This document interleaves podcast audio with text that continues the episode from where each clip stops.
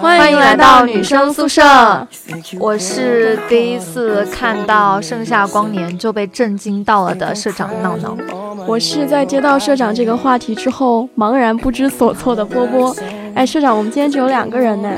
对啊，因为绿茵她身体不适，所以就休息了一下 还能有什么身体不适？不就是女生那些事儿吗？，maybe 吧。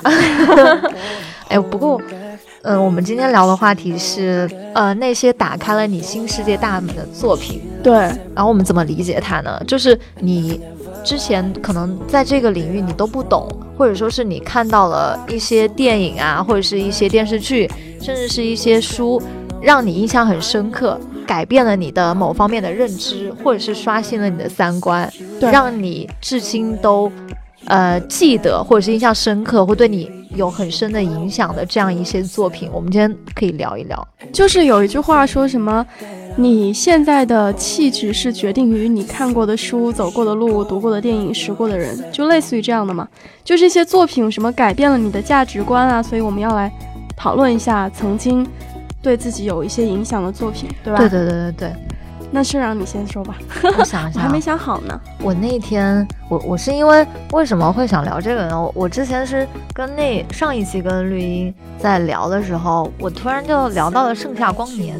嗯《盛夏光年》当时只是当一部文艺片来看，嗯，那时候我读高中，对于男男这个情节还没有很大的认识，这这方社长面你是很多 gay 蜜吧？没有啊，哦，就是身边没有很想很想要一个 gay 蜜。然后高中的时候看到然后那个时候就是因为那时候就是也不能上网嘛，就住读，所以经常会有同学他把他的 P 四借我，嗯，我就会看他们 P 四有电影嘛。嗯然后有一天我就看到《盛夏光年》，看到最后我就惊呆了，我想。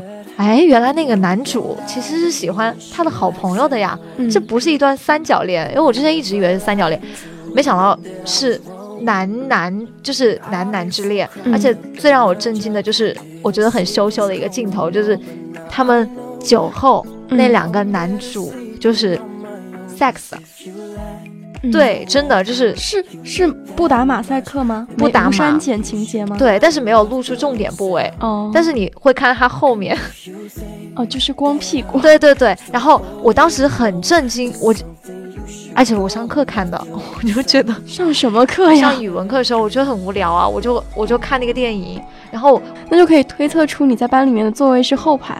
我在最后一排，你那时候可是你也没那么高呀。嗯，我们是轮流换座位的，就是一周会换一次，就是比如说你坐第一排，你下周换到第二排，这样滚动来的，所以我就被换到一看就是没有给老师送红包。嗯，好，不会啊，我老师当时就在我旁边讲课，然后他没有看见你看《盛夏光年》这个小小举动。当然就是手会，你知道，就是直接把那个 M P 四给抱住啊，所以他不会知道我在看电影。好，继续。嗯、那时候会觉得，哇塞，就震惊了，导致于我，我可能对男男这个印象，第一印象就来自于《盛夏光年》了。嗯，我不知道你有没有看过这个？我是没有看过这部电影。你说到《盛夏光年》的时候，我还想的是五月天是不是唱过一首歌呀？就是那个电影的主题曲，哦，那电影是谁演的？是是呃张瑞佳跟可能大家还比较熟，因为他经常会演 gay 片的。那我应该是没有看过，但是我想一下，他叫什么？张孝全。哦，我知道，我知道。上次我看他那部电影还是午夜前的五分钟，还是黎明，就是半夜前的五分钟。Anyway，那你说到男男这件事情，我印象一个是断背山吧，断背山好经典，但是我至今都没有看过。但是我情节就是记不太清，因为可能对我感触不是特别的大。然后还有一个，嗯，我说对我感触大的，如果说到这种同性的意识啊，嗯，对，就是你肯肯定也看过这种类似于同性题材电影啊。我第一部看的是啊，不能算第一部，就是我第一个印象深刻的肯定是阿黛尔的生活呀。那个是最近几年对那是零一年还是几几年？我记得那个时候我是正好在哈尔滨的时候做义工，一个青旅。然后呢，那个青旅它有一个酒吧，因为我在那个酒吧做义工嘛，酒吧区，然后白天的时候那个酒吧区就没有人，我就可以自己把那个大屏幕，就是那个就是那个投射的投影仪，对，投影仪那个屏幕降下来，我就在那儿放电影。我放电影我就挑挑来挑去。我觉得阿黛尔那个生活，因为我喜欢蓝色嘛，我觉得那个海报好吸引我。我也不知道这是个讲什么故事的片，我就放了。放了之后，那那个整个下午就在那边看。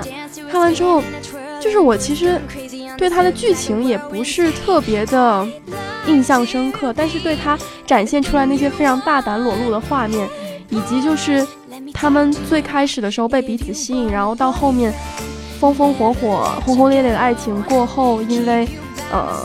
因为对于，因为对于生活的期许，或者是对于一些东西的理解有一些分歧，然后到后面就很强烈的争吵。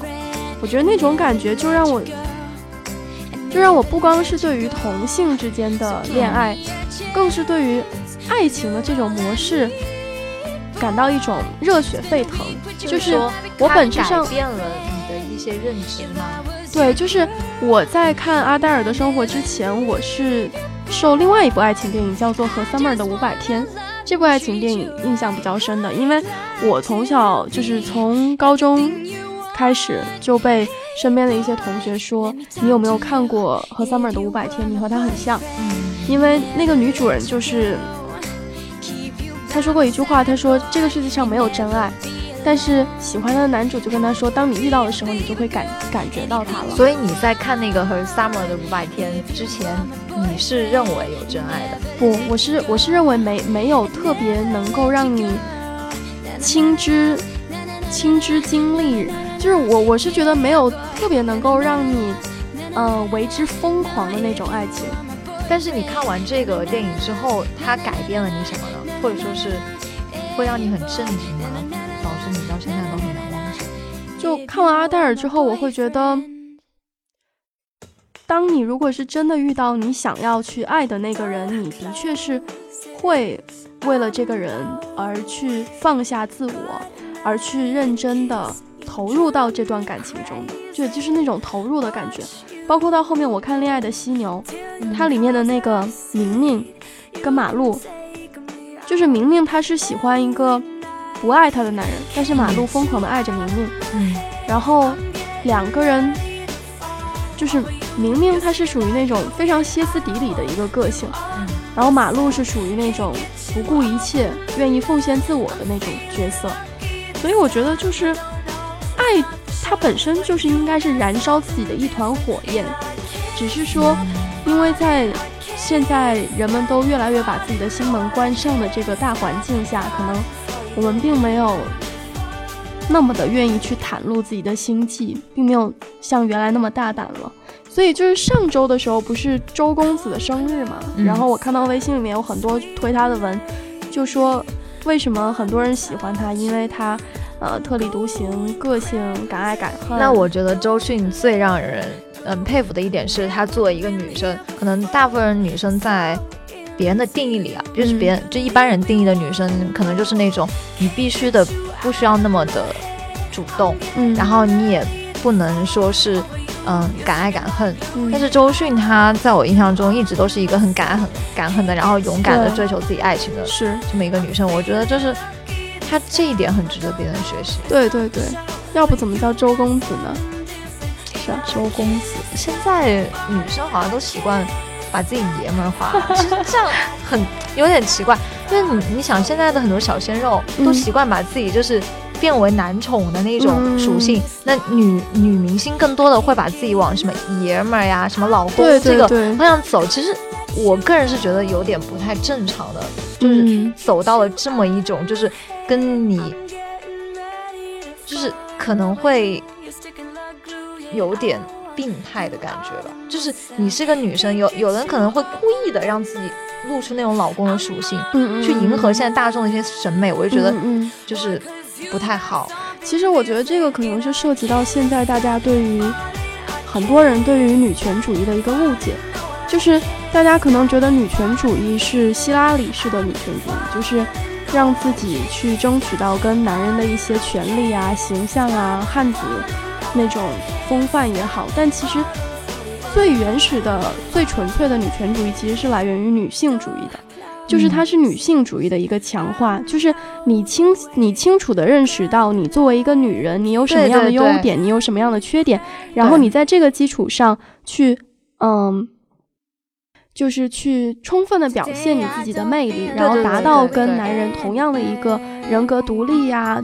社会地位备受尊重的这样一个结果，这才是女权主义的本质。对对对，现在就是我之前也，我我有段时间也会播《法的第二性》嘛，他不就是崇尚女权主义嘛？嗯嗯呃，刚开始我我刚接触波伏娃的时候，然后他就崇尚的是女性解放之类的，然后我就会很震惊，因为我没有理解女权主义，我是从字面上理解的，就是也跟大部分人一样，就会觉得说，啊，女权主义会不会应该是我要去。去女性化，然后我一定要活得跟男人一样。嗯，但是我因为学波伏娃已经学了差不多近三年了嘛，现在慢慢的会感悟到，其实女权主义，我们社会上用女权主义给了她一个误区，就她鼓励大家像男人一样去生活，其实这样是不对的。就像你刚才说的那样，真正的女权主义应该是我作为一个女性。我首先我不要去否认我是一个女性，我不要去像男性一样，因为生理结构不一样，你不可能完全去代替男性做那些事，那你就要去发挥你女性的一个特点，然后你作为一个女性，你去区别于男性，发挥你自己的一个女性专长，然后在那个领域上有所建树，然后自己在思想上独立。我觉得这才是真正的女权主义，就像你刚才说的。对，那当然，我们这个因为是女生宿舍，所以聊的话题有点局限。其实对于男生来说，我觉得也是一样，就可能是哲学的那种本源问题吧。你是谁，就是清楚的认知到你自己。不管就是如果是说到性别 gender 这一趴的话，不管你对你自己的认同是一个女孩子，或者是是一个男孩子，或者是嗯 transgender 之类的，我们都。觉得你只要只要认清你自己是什么样的角色，然后接受你自己，然后按你自己就是对喜欢的那种方式去过好你自己的生活就好了。你刚刚说这个，我突然又想到一点，就是你别说我们女性在社会上现在压力很大，嗯，然后男生其实压力也很大，嗯，因为最近不是有很多讨伐中国男生，觉得他们不够绅士，然后觉得他们是吗？这个好像邋遢，对，就是不够。怎么样？就大部分对男生的批评就是没有，可能是觉得他们不够绅士，然后不够会打扮自己，大男子主义。嗯，这个你是怎么理解呢？就是你你会为批评他们的这方面的声音，就是为这些男生叫屈吗？我不太会为他们叫屈，因为我其实挺认同，作为一个男生，就不管是作为男生还是女生，都要注重一下自己出去的一个形象。就是我。我来上海四年，我之前跟人说我学到了什么，就是家丑不外扬。嗯，不管你自己在生活中觉得多么的辛苦，但是你出去，你就有一个对外的形象，就是你站要有站姿，坐要有坐姿，你可以表现这个人，就是你，你哪怕什么话都不说，你的穿着，你的一个仪态，就能够向别人很直观的展示你某一方面的一些特质。其实。那些就是，其实你的身形是可以反映你这个人的教养的，就连你自己的身材你都控制不好，那你怎么管理怎么管？对，但是我之前又看过一部电影，叫做呃《优雅的刺猬》，还是《刺猬的优雅》，它是一部法国片，应该是《优雅的刺猬》，我好像听说过这个电影。对，然后它的故事呢，嗯，还挺法国式，前段是法国式的那种，有点带轻松诙谐的喜剧风格，嗯，但是到后面它是一个悲剧收。悲剧收场是一个悲剧收场，但是，但是它并不是让你觉得很沉重的那种悲剧，它是有一点淡淡的那种忧愁。我就是你会反思，而不会觉得很悲伤。对，说到忧愁，我之后想跟大家讲一本我自己还挺喜欢的书。然后回归到这个电影，它就是讲一栋大楼里面的看门的那个大妈。嗯，然后你会觉得她从外表上看，身形也很肥胖，然后她是一个。看门大妈的形象可能对她也不会有什么特别多的尊重，但是其实，在她的那个小小的住住所里面是有藏着非常大的秘密的。他那个门后面全部都是书，他最常见出现的一种状态就是一边吃着黑巧克力一边看书，就是可能他的一个呃身份设定跟人们印象中的对跟他外表上是。反差很大的。对对对，然后那栋楼里面住着一个不经不谙世事的小女孩，就可能在她价值观还没有完全被世俗所框定的时候，他有非常强烈的好奇心跟探索欲，他就认识了这个看门的大妈，然后发现了他的这个小秘密，之后，呃，那最后他们，嗯，这个电影想通过，就这个电影呢，就是这两个人的一个互动跟碰撞，是吧？嗯，还有一个很尊重这个大妈的日本日本来的一个学者，还是他是一个什么形象我给忘了，但是也是一个很绅士的一个男男士。那就是三个角色，其实有很多很多个角色，但是主角的话，可能这三个对我印象比较深刻吧。那最后导演想通过这些人物讲一个什么样的一个故事呢？让你们最后的结局是，这个大妈为了救在马路上没有注意到车子的小女孩，嗯然后被车辆给撞了撞了，然后就去世了。去世了。对，但是这个小女孩在经历这件事情之前，是一直尝试着各种各样的方法来自杀的，因为她可能是看，她可能是寻找不到自己存在的一个意义吧，非常的困惑。哦，那我大概猜到结尾，就是那个小女孩，后来他意识到了，其实生命很脆弱，对，他后来想要活下去。对他后来就自然而然的就觉得我是要活下去的，我并不想自杀。对，我大概能理解这样的一个心态，嗯，就是嗯就通过一个，呃，就是有有，你看有的人就是他受到很多挫折，他一直都会想说寻死，然后可能会尝试一些方法去寻死，但是其实你每次只是想要寻死的那些人，他其实是不敢寻死的，他还是怕死。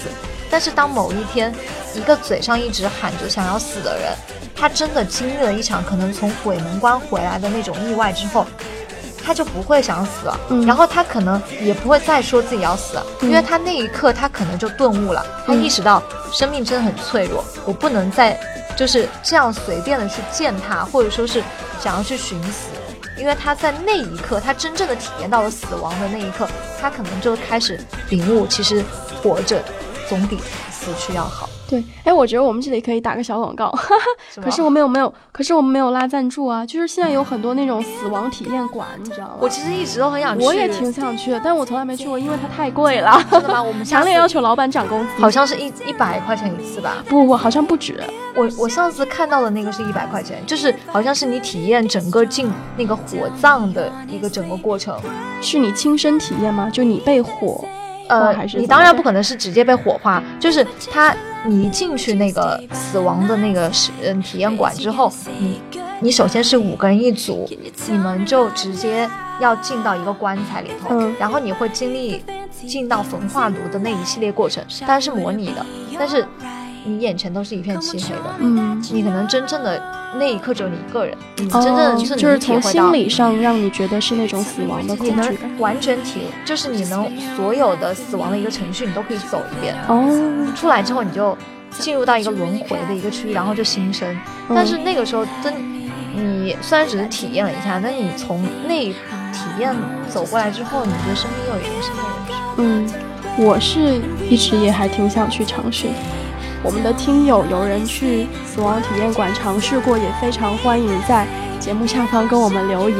分享一下，对，但是其实在这里还是想说是，不管嗯大家此刻正在经历什么样很难过的事情，或者是很沮丧，甚至想要说结束自己生命的时候，因为我每个月也会有我觉得来听我们节目的不会想要结束，不会想要结束生命。没有，就是会觉得说，可能正在经历一些动荡期啊，或沮丧的时候啊，因为我最近也在经历这样的时刻嘛，所以就会觉得说，嗯，有时候大家要静下心来想一想，就或者是看几部电影之类的，让自己，嗯，找到自己的价值吧。对，反正总体来说，就是会觉得说，活着还是好最好的。对说到坚强这件事情，其实我最近看了一部电影叫《Coco Chanel》，就是她写写她那个传记的一生。我觉得她是一个很有力量、很大胆的一个女性。如果大家觉得自己人生需要一些坚强的因素来给自己加油打气的话，可以推荐一下大家去看这部电影。其实相关的电影还有很多啦，像网上有什么女性成长、什么女性经典必看一百本书啊，一百部电影。那你还不如讲《简爱》。哦，对吧但我比较喜欢成为那个哦，我喜欢那个 Pride and Prejudice。啊，傲慢与偏见，对，都是。我当时是因为上英语课的时候，我们老师给我们推荐经典嘛，那时候还不太懂，就是《简爱》为什么会成为经典。嗯嗯，是《简爱》吗？里头的一个台词，嗯，就是好像说是，嗯，我虽然喜欢你，但是如果你不把我当做一个独立的人去尊重的话，那我就要离开你。好像是的。然后当时其实对这句话很震惊，嗯，也是，嗯，但是我没有完全理解，到现在会慢慢的理解这句话的意思，才会明白《简爱》为什么会成为经典。嗯，你说到这句话的时候，我记得 Coco Chanel 里面也有另外一句台词，是什么？是非常爱着 Coco 的一个男人，嗯，在他经历了一段失败的恋情之后，嗯，然后向他表露自己的心迹。其实那个时候 Coco 也。知道自己爱着他，但是 Coco 跟他说：“我想要在我独立之后再跟你在一起，我不会，我不会允许我自己不独立的时候就来跟你在一起，我怕自己再度的迷失啊之类的。”但是我觉得这个跟 Janelle 完全不一样的思路，因为 Coco 在说完这句话的之后的很多年，嗯，其实是。就就是他突然发现自己是后悔的，我得打断一下，因为我不太知道那个香奈儿小姐她的那个感情经历。她一生经历了两个男人，那她结婚了吗？没有结婚，她一生都未婚。对，但是有两个她深爱的男人。对，其实这两个男人，就是从那部电影里面是这么讲的啊，这两这两个男人都是抛弃了她。第一个男人是一个法国军官，他本来就没有想着说要跟 Coco 结婚，他。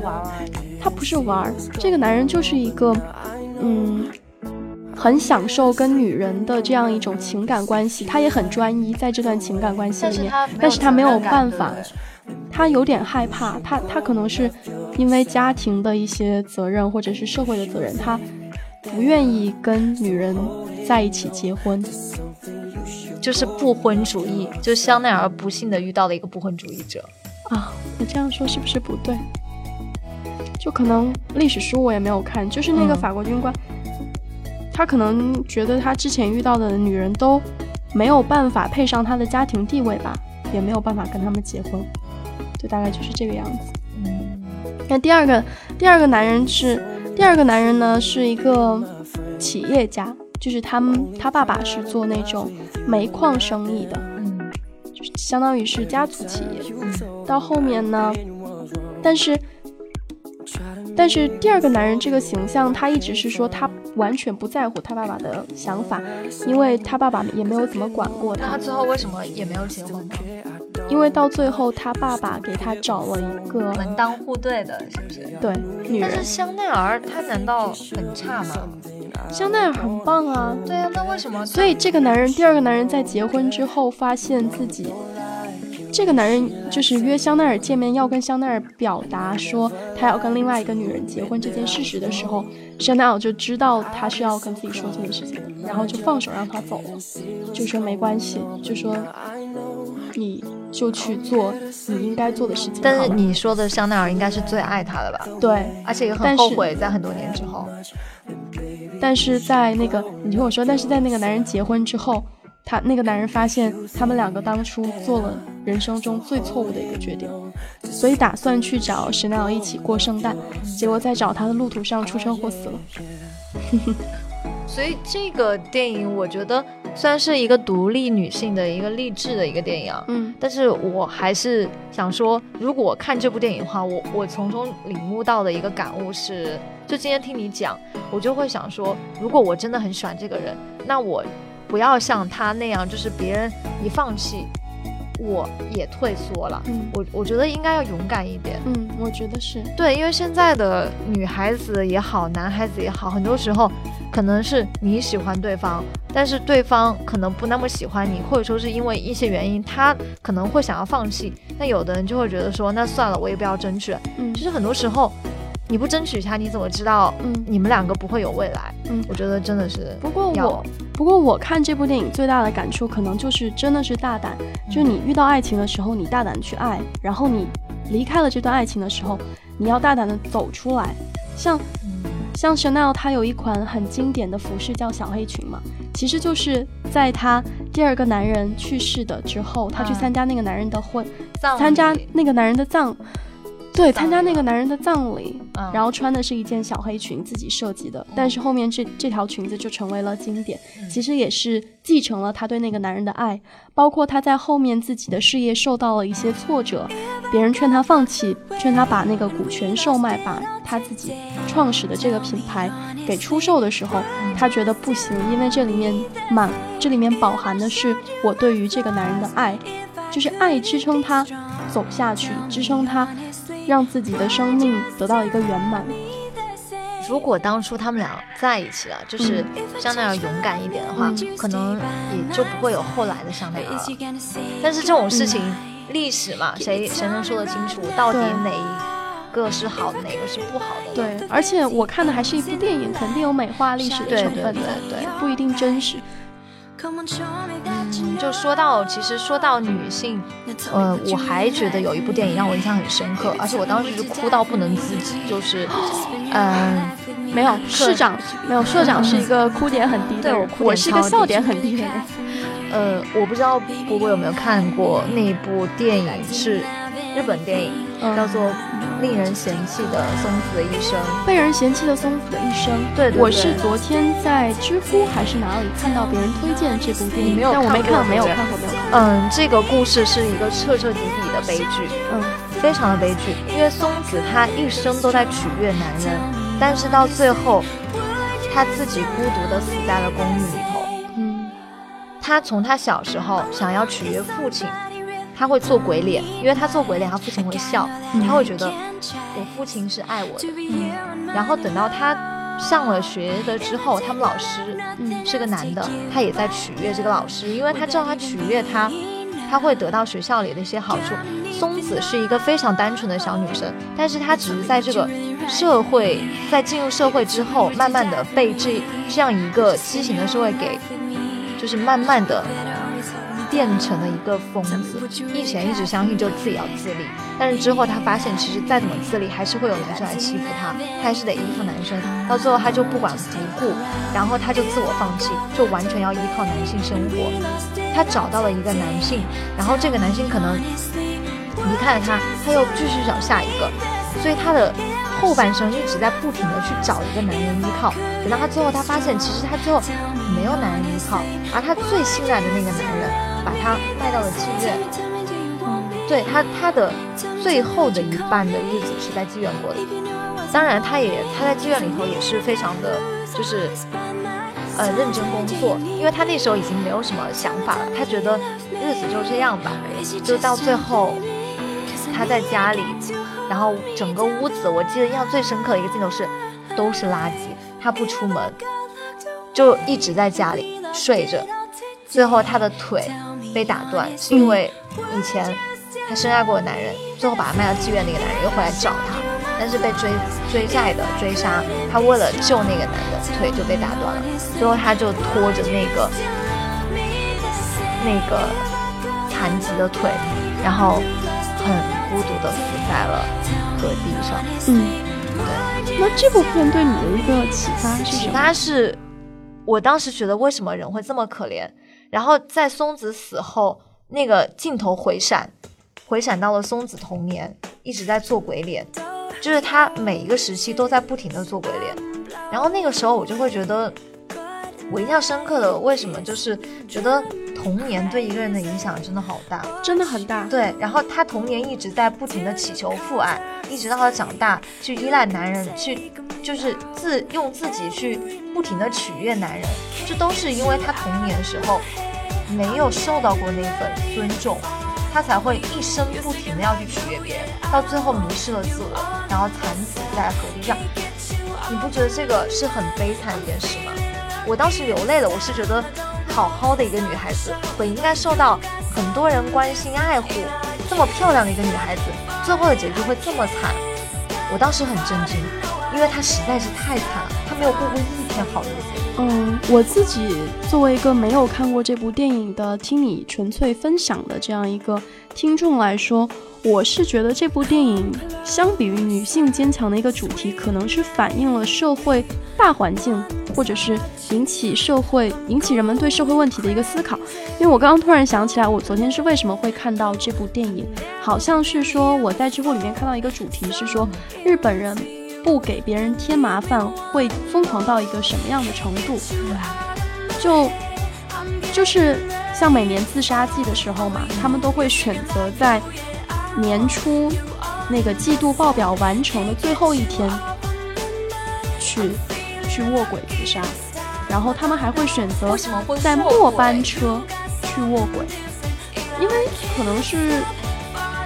我也不太我我知道日本人很多就是喜欢烧炭自杀，就在家里面嘛，对，放着那个炭火。对，而且大部分人也不大部分人，就是日本有个很著名的自杀森林，你大概听说过吧？我好像是。对他们都会到那个森林去上吊自杀，我一直都不知道为什么，可能就是已经成为了他们一种社会文化，就有点像。那你觉得不给人添麻烦这件事情，你怎么看呢？我觉得不过度的话是挺好的。就虽然我表面上可能让人觉得比较亲和的一个形象，是因为我不具有攻击性，我不会说把自己的一些想法强加在别人身上嘛。但是我并不是说很喜欢那种别人主动来亲近我，就是波波是那种。看起来很好亲近，就是亲近的那个成本很低，但是要，但是可撩的那个成本太高，但是有的人是那个亲近的成本太高，但是可撩的成本很低，就是怎么个意思？就是。有的人看起来很高冷，不好亲近，所以他亲近的成本很高，大部分人都亲近不了他。哦。但是你一旦亲近了他，你会发现你很容易走到他心里头去。但是波波就是看起来正相反，就是别人一看就觉得你很好亲近，就会想要亲近你。但是真正能走到你心里，要能撩到你那个点的特别高，你的撩点太高了。对，所以就是这个是跟快热跟慢热有关系吗？没有关系，就是，但是我觉得，嗯。那社长，我比较感兴趣，你是哪一种？我当然是撩点很低，但是我可亲近，呃，就是你很难亲近我。哦，那就是你慢热嘛？我不慢热，这可能是我给人有一种距离感吧。哦，对啊，但所以这样就很容易单身啊。哦，那可是我这样很容易分手啊。那我觉得，呃，谈过很多段恋爱总好过就是单身啊。哦，想到了一个，是不是我的少女时代啊？啊，我的少女时代怎么了？主要是社长刚刚对我的人格进行了分析，然后让我恍惚了一下。我的少女时代就是讲的是那个撩点很很高啊，就那个徐太宇不就是那种看起来很不好亲近的人？嗯，对。然后，但是你真的走进他心里很容易的。所以他撩点就比较低，是那个男生吗？对，那个那个小混混。哦，对啊，然后那个那个女主不就是那种看起来很容易亲近？嗯，对对。然后，但是实际上你真的想走到他心里头去，你还要费一番功夫的。对，但我觉得是因为那个女生心里面有个人呢。嗯，那也也算吧。嗯，但是那个她心里面的那个男生就是很乖的那个男生。他也是看起来很难亲近啊，但实际也很好亲近。对他撩点也很低的。对，所以我觉得这里要鼓励大家，就是不管怎么样，只要喜欢的要试一试。万一那个人就是看起来只是看起来很冷而已。对，对啊。而且我觉得，如果是你要试一试，不一定说你就直接跟他两个人接触嘛。你们先一帮朋友一起玩，什么玩嗨了呀，然后自己也胆子大了嘛。就创造一点机会，我觉得有时候这样的，有的人会被外表吓到，有的人是可能会被那种长得很帅的人吓到，就会觉得说，哎，我不敢跟他接近啊，会不会他不想理我？有的人可能是被那种穿的很潮的人也会有一种阻碍。我就是那种，我看到那种人很潮或者是很帅，我是不敢上去讲话的，我会觉得说人家肯定不会搭理我。我到现在还是这样，我其实内心也会有一点啊，我是很多，然后我就觉得。觉得要不自己要变成那样的人，我是觉得就是，就算你去搭讪了，可能也没有什么下文了。是的呀，因为你走在路上，不对啊，不是走在路上，就像你刚刚说的是一群小伙伴哦哦一起，那个时候其实你也不敢上去说话的，那也还好呀。一群小伙伴的话，但是那个人是朋友的，但是那个人一直都是在人群中最特殊的一个啊，因为他很耀眼。对啊，就你想啊，就一群小伙伴，就他一个人长得很帅，或者是很漂亮，然后穿的很潮的话，那你也是不敢跟他讲话的呀。哎理解理解。没有，别人也会认为，别人也会觉得你是那种不好讲话的。你看你是那种高冷范儿吗，我觉得我自己都不高冷啊。啊。哎呦，好难过呀！为什么会是我高冷啊？所以我们今天这个话题最终把社长给聊难过了，是吗？我们今天聊了什么呀？我们今天聊了从开始的同性性别认知，然后到后面就总的来个概括，就是自我们成长我们在聊直播学问题。其实女生宿舍的话题，女生嘛关心的不外乎情感，然后到最后都会回归于这种什么心理啊、社会啊、人类啊、哲学啊、对，这一期节目还比较安静，嗯就是不是这么闹，可能呃有一点干货，或者是有一点鸡汤的成分，但是也很希望有这么几期节目。会能给大家安静的去聊一聊这个关于思考啊，关于成长啊，然后自己会有一些体会这样的东西。嗯，哎，是不是每次我来的时候就会聊到鸡汤的东西啊？嗯，不行，我下次一定要聊你可能是鸡汤女王吧。我们的节目就是可以跟就是大家聊聊成长嘛。人在闹的时候，有时候也需要更多的时候去安静的思考一下、反思一下自己，才能更好的进步嘛。所以也希望我们的节目能能跟大家去进行精神上的一些交流，不仅有那种女生之间很俏皮的一些小故事啊，或者说是嗯跟男生之间的一些小暧昧啊，嗯，也更多的希望是大家在精神上能够一起交流、一起成长，是吧？对，没错，我是精神教母，哈哈，要不下次改名吧？下次改成你是要蒸馒头吗？我又不是发酵剂，酵母不就是 酵母不就是那种？好冷哦。我笑点很低的。嗯，那今天节目就这样啦，欢迎大家订阅我们的节目。嗯，我们的节目呢可能比较任性，有时候不能按时的更新，但是我们每一周都会更新的，时间不定，但是你们可以嗯时不时的去看看我们有没有更新啊。没有，所以一定要订阅。喜欢听的话就要点订阅，这样你才可以收到我们及时的一手的更新信息。对的，呃，要原谅我们的任性。呃，对了，我们还开通了问答功能，如果大家之后有什么特别想问我们的问题呢，都可以通过问答这个功能来向我们提问，然后我们也会在第一时间给你们做出解答。其他的朋友也可以来听听这个我们怎么回答的，都可以的。那今天的节目就这样啦，我们晚安。社长的脱口秀都要说的，社长脱口秀要说的半个小时了。好啦，好啦，不啰嗦啦，每次都嫌我啰嗦，晚安晚安。拜拜。